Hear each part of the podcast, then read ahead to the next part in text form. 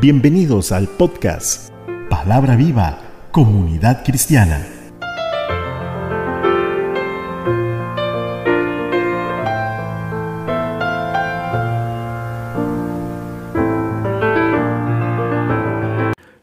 Saludamos afectuosamente a nuestros escuchas. Continuamos meditando en el libro de jueces, hoy en el capítulo 13 y 14, la vida de Sansón. Dios omnisciente, danos tu sabiduría para entender y comprender la palabra que hoy estudiaremos y la podamos aplicar en nuestro diario vivir. Así te lo pedimos, Padre, en el nombre de Jesucristo. Nuestro tema de hoy, fortaleza y debilidad. Jueces capítulo 13. 40 años de esclavitud bajo los filisteos. Leamos el primer versículo de este capítulo.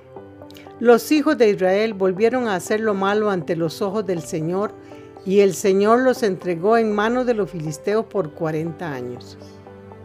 La repetida idolatría de Israel preparó el escenario para un tiempo de opresión por los filisteos. Los filisteos probablemente fueron los peores enemigos que Israel tuvo. Este tiempo de opresión duró aproximadamente 40 años. Ahora, durante este tiempo llegamos a un juez que no podemos pasar por alto. Su nombre es Sansón y fue uno de los jueces más sobresalientes. Probablemente tuvo la oportunidad más gloriosa para libertar a Israel que cualquier otro juez. Todo se veía propicio para que él tuviera una carrera y un futuro excelente, pero fracasó. Esa fue la tragedia de la vida de este hombre. Se presentó para juzgar durante la séptima apostasía y fue, en cierto sentido, el último de los jueces. Israel fue conquistado por los filisteos, pero solamente fue liberado en parte por Sansón. La pequeña guerra civil que comenzó en los tiempos de, de llegó a extenderse cada vez más y como resultado, el libro de los jueces, durante el tiempo de la dirección de Sansón, se nos da el secreto de su éxito. ¿Cuál era el secreto del éxito de, de Sansón? Creerle a Dios. El secreto de su fuerza, la obediencia. Y también el secreto de su fracaso, la desobediencia. En jueces, en los capítulos 13 y, versos 2 y 3, el ángel de Jehová se aparece a la mujer de Manoah. Y había un hombre de Sora, de la tribu de Dan, el cual se llamaba Manoah, y su mujer era estéril, nunca había tenido hijos. A esta mujer apareció el ángel de Jehová y le dijo, He aquí que tú eres estéril y nunca has tenido hijos, pero concebirás y darás a luz un hijo. Dios a través de su ángel da instrucciones de su plan, de una manera clara y precisa. El niño que nacería debía ser consagrado para Dios desde su vientre. Este niño sería nazareo a Dios. En número 6 del 1 al 21 se describe el voto de un nazareo. Las personas se consideraban a sí mismas dedicadas especialmente para Dios, dejando su cabello sin cortar, sin beber vino ni comer productos de la uva y evitando cualquier contacto con cosa muerta. Nos dice la palabra en los versos 4 y 5, ahora pues, no bebas vino ni sidra, se lo dice a la madre, ni comas cosa inmunda, pues he aquí que concebirás y darás a luz un hijo, y navaja no pasará sobre su cabeza, porque el niño será nazareo a Dios desde su nacimiento, y él comenzará a salvar a Israel de manos de los filisteos. Veamos algo muy clarito al final de este, este versículo 5. Y él comenzará a salvar a Israel de mano de los filisteos. ¿Qué quiere decir esto? Era que se iba, que su, que su misión iba a ser muy corta, iba apenas a empezar o a comenzar el proceso de salvación de los, de, de los israelitas. La esposa de Manoah se quedó satisfecha que el mensajero era Dios, dio a su esposo un relato particular, a la vez de la promesa y del precepto. Los esposos y las esposas deben contarse mutuamente sus experiencias de comunión con Dios y el crecimiento en el conocimiento de Él, para que puedan ayudarse en el camino de lo que es santo. Manoa le ofrece al ángel de Jehová una comida en señal de agradecimiento, pero el ángel de Jehová solamente aceptará una ofrenda. En el verso 15 y 16 nos dice, entonces Manoa dijo al ángel de Jehová, te ruego, nos permita detenerte y te preparemos un cabrito. Y el ángel de Jehová respondió a Manoa, aunque me detengas, no comeré de tu pan, mas si quieres hacer holocausto, ofrécelo a Jehová. La primera cosa notable sobre esta historia de Manoa y su mujer es que a menudo nosotros oramos por bendiciones, las cuales cuando llegan nos harán temblar. Una segunda cosa notable es que el Espíritu de Dios es el autor de estas bendiciones asombrosas.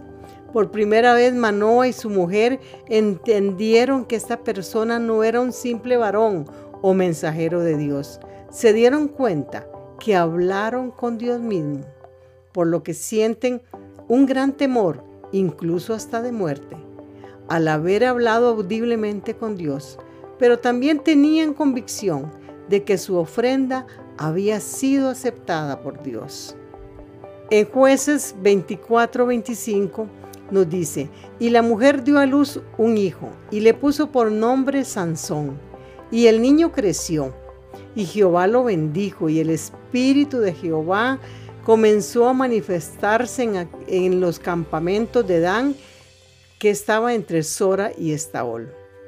Esta es la gran fuente que vemos luego fluir también en Salomón en sabiduría. Usualmente pensamos en Sansón con músculos grandes y tensos, pero los demás no podían descubrir por qué era tan fuerte. Es decir, que no era lo físico.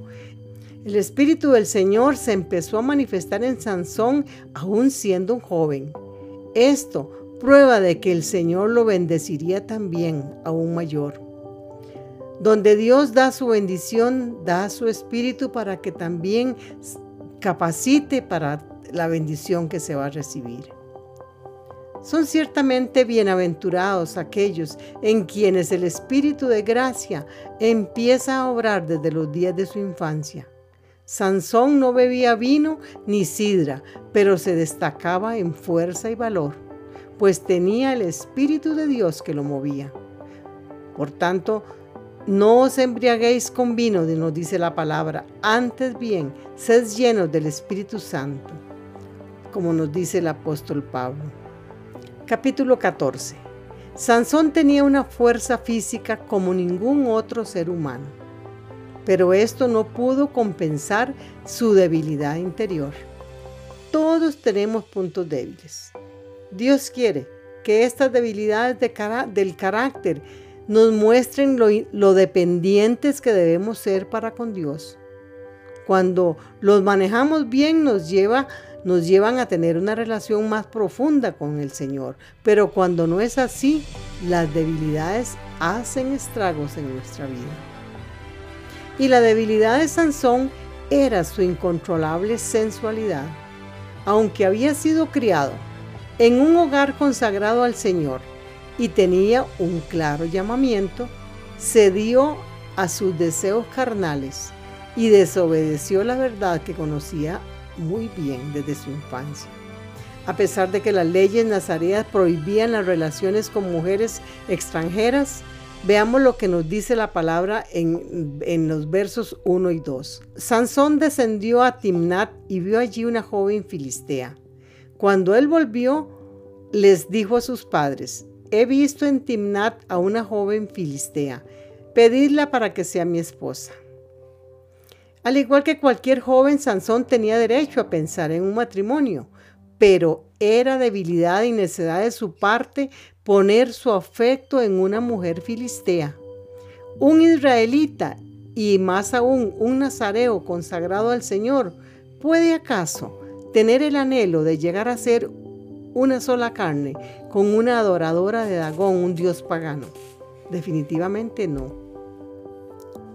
El que se guía solo por lo que ve al elegir esposa o esposo y es dirigido por su fantasía caprichosa, después tendrá que agradecerse solo a sí mismo si se encuentra con una filistea en sus brazos. Pero estuvo bien no proceder hasta que Sansón hubiera dado a conocer a sus padres el asunto, quienes de plano se niegan en esta relación, pero al final terminan complaciéndolo, a pesar de que no estaba bien hacerlo. En el verso 4 nos dice, sus padres no sabían que esto era parte del plan del Señor, que buscaba la ocasión de confrontar a los filisteos, porque en aquel tiempo los filisteos dominaban a todo Israel. Sansón iba a usar su matrimonio como un ardid para poder librar a Israel de los filisteos, y empezó bien. Ahora, en el verso 5 nos relata un interesante incidente. Sansón descendió con su padre y con su madre a Timnat. Cuando llegaron a las viñas de Timnat, un león joven vino rugiendo hacia él. Cuando se dirigía a este lugar con sus padres, Sansón fue atacado por este león. El espíritu del Señor vino sobre él durante esta hora de peligro y Sansón mató al león con sus propias manos, con una fuerza extraordinaria. Durante otro viaje, días después, Sansón se apartó del camino para ver el cuerpo muerto del león y descubrió allí un enjambre de abejas y un panal de miel. Tomó el panal de miel en sus manos y comió. También les dio a sus padres, pero no les dijo de dónde lo habían conseguido, porque el acercarse a un cuerpo muerto, recordemos que era una violación de la ley nazarea, estaba muy consciente de su falta, por eso se los ocultó a sus padres. Pero claro, pudo más la codicia de lo dulce al paladar. Según la costumbre, Sansón hizo un banquete de bodas. El banquete tuvo lugar en la casa de la novia. Todos los invitados eran filisteos. Ahora, los enigmas o las adivinanzas eran una forma de diversión en aquel entonces y Sansón les propuso a los invitados un acertijo y les dio siete días para poder resolverlo. Si encontraban la respuesta a la adivinanza, entonces Sansón les daría 30 capas de lino fino y 30 vestidos de fiesta. Pero si fallaban en acertar y declarar su enigma, entonces ellos tendrían que darle a él las 30 capas de lino y los 30 vestidos de fiesta. Ellos no sabían nada del león que Sansón había matado y del enjambre de abejas en el cuerpo muerto. No había manera alguna que los 30 convidados pudieran acertar el enigma de Sansón. Ellos respondieron, propon tu enigma y lo oiremos. Y él les dijo, del devorador salió comida y del fuerte salió dulzura. Los filisteos acudieron a la esposa de Sansón para que les ayudara a resolver el enigma. La amenazaron diciéndole que si ella no descubría cuál era su secreto, quemarían la casa de su padre con ella dentro. El arma más fuerte que una mujer tenía, que esa, mujer tenía eran sus lágrimas, y la esposa de Sansón derramó las suyas por siete días. La experiencia debió resultar agotadora para Sansón. Por fin él tuvo que ceder y le declaró la respuesta a la adivinanza. Y le dijo, ¿qué cosa más dulce que la miel? ¿Y qué cosa más fuerte que el león? Y ella inmediatamente dio la respuesta a los filisteos. Notemos ahora que Sansón también tenía habilidad para expresar ocurrencias. Él sabía que estos hombres habían llegado a descubrir su enigma por la deslealtad de su esposa. Y vencido por las lágrimas y la presión de su mujer, le reveló la respuesta, una acción que nos muestra la debilidad de Sansón. Un hombre fuerte como un león es vencido por la tentación de una mujer dulce como la miel. Leamos lo que nos dice los versos 19 y 20. El Espíritu del Señor vino sobre él. Descendió Sansón a Ascalón y mató a treinta hombres de ellos, y tomando sus despojos, pagó con las vestiduras a los que había explicado el enigma, porque él debía completar lo que él había propuesto. Después, encendido de enojo, regresó a la casa de su padre. Su, mujer fue dada a un compañero al que Sansón había tratado como amigo. Un final no deseado para un hombre de Dios, pero que debía apechugar, que debía coger y pagar el precio por haber hecho malas elecciones, dejando de lado la instrucción de Dios e incumplir con su misión. Esto es una gran enseñanza para nosotros hoy en día, sabiendo que Dios nada pasa por alto. Ha sido un gusto poder guiarles en esta síntesis de la palabra. Soy Cecilia Alpizar desde Santa María de Dota, San José, Costa Rica. Les bendigo en el nombre de Cristo Jesús. Hasta el próximo episodio. Muchas gracias por escuchar. Recuerde escribirnos al correo palabra viva comunidad cristiana arroba gmail.com.